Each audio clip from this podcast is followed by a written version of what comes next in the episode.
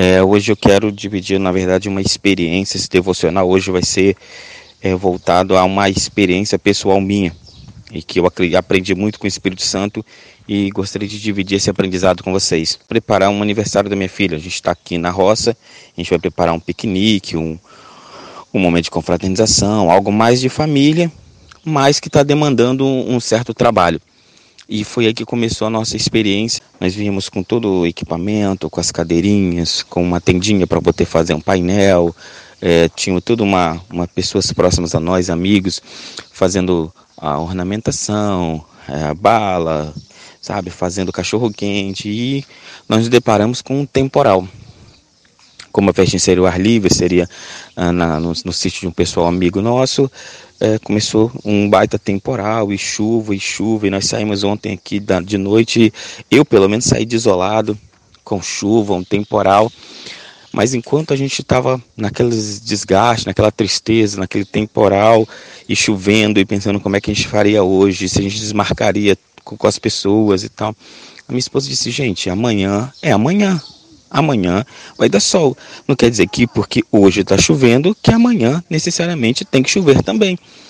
E isso assim caiu no meu coração, renovou minha força e disse: é, hoje é hoje, amanhã é amanhã. Hoje chove, amanhã não tem que chover só porque hoje está chovendo. E para honra e glória do Senhor, a primeira coisa que nós nos deparamos é quando amanheceu, que a gente foi olhar o tempo, um sol lindo, um dia lindo para a festinha da minha filha.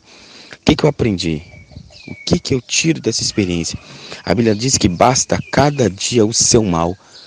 Nós estamos doentes, né? nós estamos angustiados, deprimidos, cansados, desmotivados, porque nós vivemos ansiosos pelo dia qual nós não temos controle, pelo dia qual não cabe a nós controlar, que é o dia de amanhã.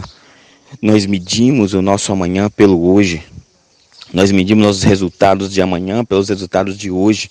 Nós medimos o nosso fracasso de amanhã porque fracassamos hoje.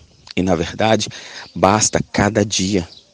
Se você está vivendo tempos tortuosos, tempos difíceis, tempos de mágoa, tempos de tristeza, tempos de dores, entenda que não é porque hoje você está sofrendo que amanhã você tem que sofrer também. Não é porque deu errado hoje que amanhã vai dar errado também.